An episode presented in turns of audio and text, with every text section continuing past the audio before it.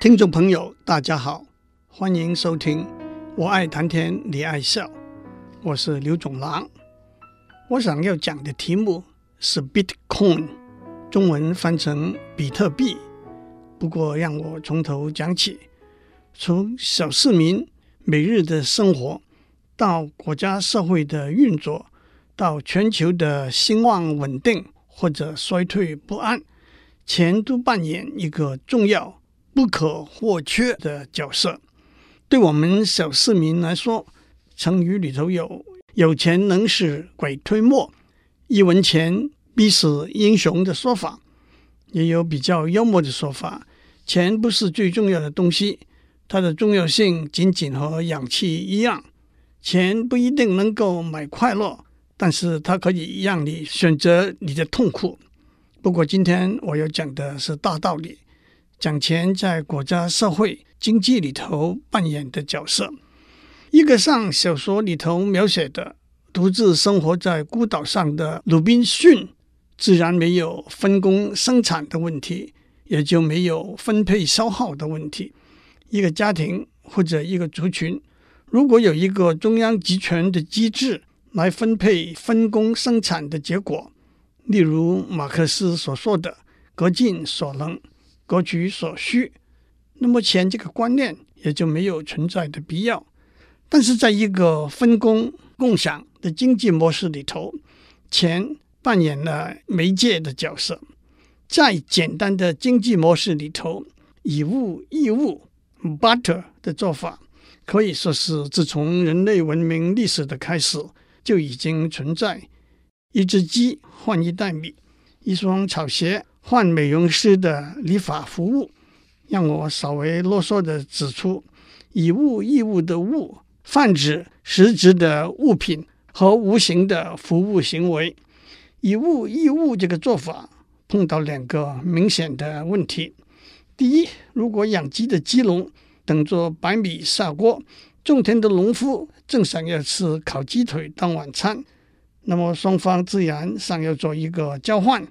反过来，如果种田的农夫想要吃蒸鱼当晚餐，而捕鱼的渔夫需要一双新的草鞋，那么一对一的交换就不好安排了。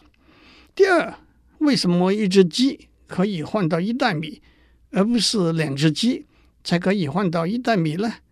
一只草鞋是不是只可以换到你左边头发的服务？这两个简单的例子就指出了钱。这两个最重要的功能：第一，钱可以用来作为交换的媒介，鸡、米、草鞋和理发服务都可以换成钱，再用这些钱换取需要的物品和服务。第二，钱可以用来衡量价值，一只鸡的价值是十元，一袋米的价值是二十元，用钱来衡量价值。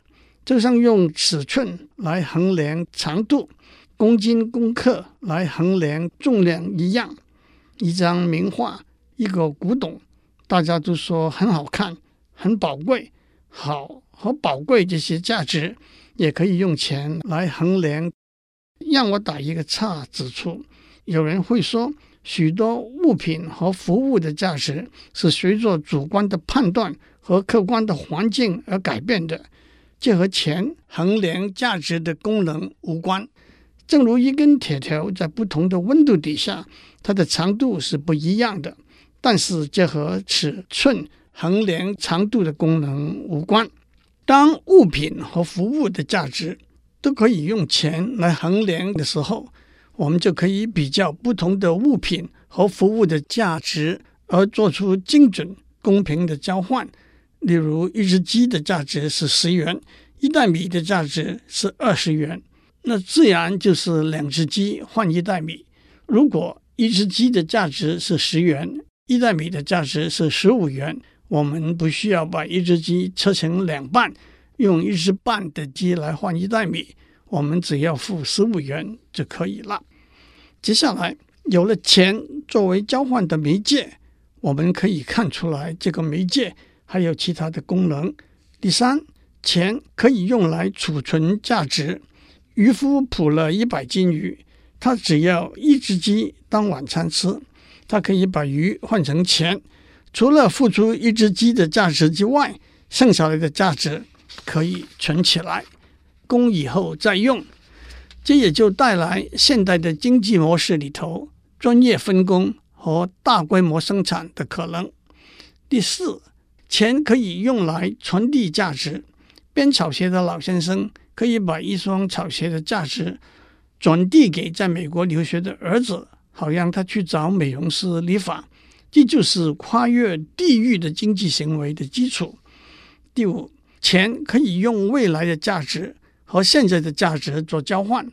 农夫可以用秋天收割后的一袋米，交换渔夫在春江水暖的时候捕到的一条河豚。这就是所谓欠债还钱，也就是跨越时间的经济行为的基础。第六，钱可以用来创造价值。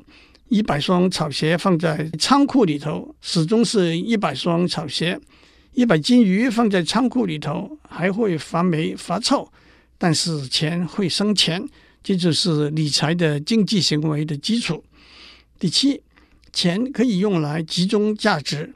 也可以用来散布价值。大家要合伙开公司，不可能由一个伙伴出一只鸡，一个伙伴提供理发服务。政府要向老百姓收税，也要把政府的收入分配给贫困的老百姓，都可以用钱作为媒介。那么，什么是钱呢？一个抽象的回答是：钱。是被所有参与交换的人所接受的一个量化的衡量价值的媒介。历史最悠久也是最普遍的例子就是金和银。在很古老的时候，牲口、贝壳、其他金属，例如铜，也都曾经被用来做钱。一只鸡、一袋米、一双草鞋、你一个头发的价值。都可以用黄金或者白银的重量来衡量。很明显的，用黄金和白银当作钱来使用，的确都具有上述所用的功能。但是让我指出，能不能用黄金付在台北坐计程车的车资？因为参与交换的双方并没有都接受用黄金作为衡量价值的媒介，用黄金和白银。也就是金币和银币作为交换的媒介，最大的不方便是它们的重量和体积，再加上逐渐的磨损，也会减低它们的价值。中国远在北宋年间就开始有了世界最早的纸币，那个时候叫做交子，比英国和法国的 banknote 银行本票还要早几百年。在观念上来说，交子也好，本票也好，都只不过是一个存款凭证。换句话说，拿着这个存款凭证，可以去发行这个凭证的银号或者银行，换取凭证上注明的金币、银币或者铜币的数量。也就是说，金币、银币、铜币才是有真正价值的交换媒介。凭证是一张毫无价值的纸，但是它能够被所有参与交换的人接受，就有了钱的功能了。当然，凭证所以能够被所有参与交换的人接受的原因，是它是代表在它背后存放在银行里头等值的金币和银币。但是，正如我们可以想象得到，当银行发出去的凭证的总数，超过了存放在银行里头的金币和银币的时候，参与交换的人对凭证失掉信心。一方面要赶快拿着凭证去银行换取金币和银币，另一方面也不再接受凭证作为交换的媒介，这就带来了金融市场的危机。一六九五年，当英国的 Bank of London 引发了一个严重的金融危机的时候，帮忙挽救危机，并且提出一个货币改革方案的，正是被称为人类历史里头最伟大的科学家之一——牛顿 （Isaac Newton）。牛顿十九岁进剑桥大学，他刚进去的时候只是一个工读生，三年之后才获得攻读硕士的四年的奖学金。牛顿二十七岁完成了硕士学位一年之后，就被聘任为剑桥大学的教授。他的职位 Lucasian Professor 是一个荣誉很高的教授职位。他那个时候的薪水大概是一百英镑一年。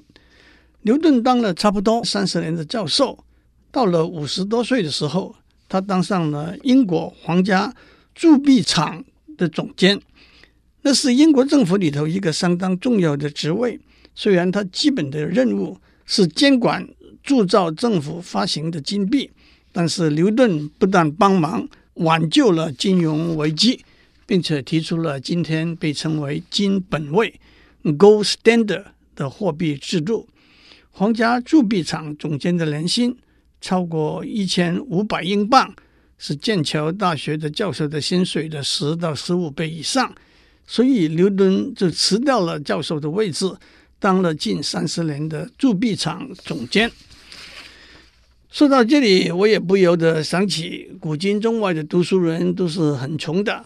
韩愈就被他的学生嘲笑：“冬暖而而好寒，年丰而妻啼饥。”即使在温暖的冬天，儿子也叫冷；在丰收的年岁，老婆也叫饿。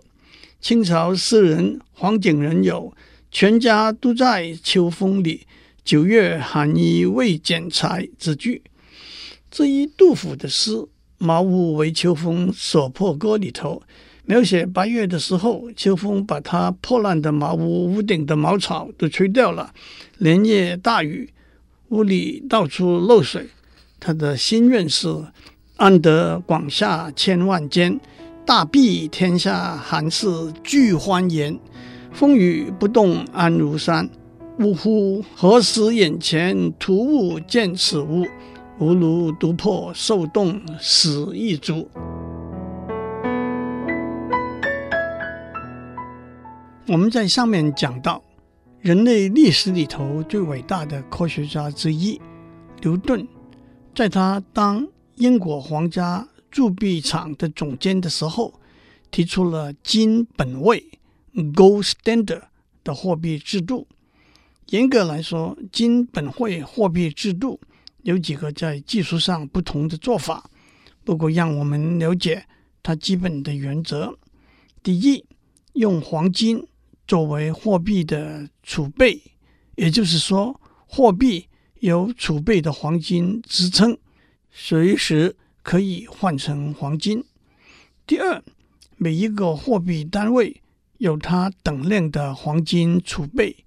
例如，美国的货币单位是美元，而美国定定的黄金价格是一盎司二十点六七美元，也就是每一美元相当于零点零四八三八盎司黄金。英国的货币单位是英镑。而英国定定的黄金价格是一盎司四点二五三英镑，也就是每一英镑相当于零点二三五一盎司黄金。第三，因此不同国家的货币的汇率，也就是兑换率，就可以通过他们相当的黄金来换算。按照上面说的数据，一盎司的黄金的价格。是二十点六七美元，或者四点二五三英镑。因此，二十点六七被四点二五删除，等于四点八六，就是美元和英镑之间的汇率。四点八六美元换一英镑。第四，一个国家发行的货币的总数量，按照它储备的黄金的总数量来决定。第五。黄金可以自由输入和输出。的确，在他所在的时空环境里头，牛顿设计的金本位货币制度有稳定、可靠和自动调节的优点。首先，因为黄金已经是许多国家地区公认的有价值的媒介，而且黄金每年产量的增加甚微，加上相对来说黄金不易损坏，搬运还比较方便，所以作为全球货币的储备，黄金是一个适当的选择。其次，任何一个国家能够发行的货币总数有一个固定的限度。第三，黄金可以自由输入和输出，因此一个国家的货币的数量就可以按照它的经济能力的强弱而增减。第四，不同的国家和地区可以有他们自己的货币，但是当黄金的价格在每个国家地区按照它的货币都是固定的时候，不管您用什么货币来做交易，实质上交易的还是黄金。换句话说，黄金事实上是一个全球性的货币。让我特别指出，在金本位货币制度，货币之间的汇率是固定的，货币的流通有一个自然调节的功能。让我们看两个简单的例子。当一个国家的货币供应量增加的时候，利息就会降低，因此货币就会转移到别的国家去。这一来，货币的供应量就会降低，利息就会增加，货币也就从别的国家转移回来了。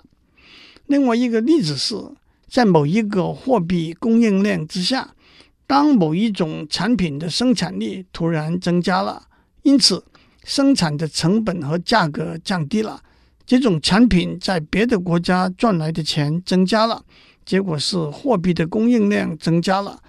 但是因为货币的供应量影响生产的成本和价格，因此生产的成本和价格增加了，在别的国家赚来的钱减少了，结果是货币的供应量又减少了。请注意，固定的汇率。让这些调节的功能自然的发生。如果汇率也在改变的话，情形就复杂很多了。金本位的货币制度维持了差不多两百年，就逐渐崩溃了。当然，这里头有许多复杂的时空因素和因果关系。几个比较明显的因素是：第一，世界上的黄金都掌握在少数的几个强国手上。按照一九一三年的数据，美、英、德、法、俄五个国家占有全世界黄金存量的三分之二，这当然不容易被其他国家接受。第二，在第一次世界大战里头，许多国家为了战争的需要，过量的发出货币，破坏了金本位制度，带来了通货膨胀。第三，科学技术的进步带来生产能力的增加，因此需要的资金也随着增加。但是世界上黄金生产量的增加，相较之下几乎是微乎其微。在金本位的规范之下，货币的增加无法赶得上需求。第四，各个国家有自己自私的经济政策和考量，往往违反了金本位的规范。因而破坏了自由贸易平衡和稳定的功能。从经济的立场来看，战争中庞大的消耗以及它所带来的权力和财力的重新分布，往往给经济系统带来极大的冲击。第一次世界大战已经大大的、已经大大的冲击了行之有两百年的金本位货币制度。第二次世界大战更可以说带动了金本位货币制度的崩溃。那么，我们怎样建立一个新的全球的货币制度呢？站在全球经济的稳定的观点来看，一循金本位货币制度的想法，选一个货币作为共同的参考点，然后让各国的货币。设定对这个共同参考点的汇率，这个汇率叫做钉住汇率 （pegged rate），是一个可行的想法。美国是二次大战以后国力最强的国家，因此顺理成章的，一九四四年，在美国 New Hampshire，在美国 New Hampshire 州的 Bretton Woods 布雷顿森林举行的国际会议里头，四十四个国家的代表同意以美元为共同的参考点，确定各国货币的汇率。例如，在一九四五、四六那段时间里头，英镑对美元的汇率设定为一美元兑零点二四八一英镑；法郎对美元的汇率设定为一美元兑一点一九一一法郎；日元对美元的汇率设定为一美元兑十五日元等等。而且，每个国家同意经由买卖手上的美元的运作，维持它的货币的汇率。变动在盯住汇率的一个百分点之内，同时美元的价值就固定为三十美元一盎司。换句话说，各国的货币和美元挂钩，美元和黄金挂钩，美元成为各国货币中的老大哥，和老大哥的靠山是美国手上的黄金。这四十四个国家也同时同意。建立了国际货币基金 （International Monetary Fund，IMF），扮演全面协调监管的角色。那么，这个被称为布雷顿森林系统的命运又是怎么样呢？我们再讲。祝您有一个荷包满满的一天。再见。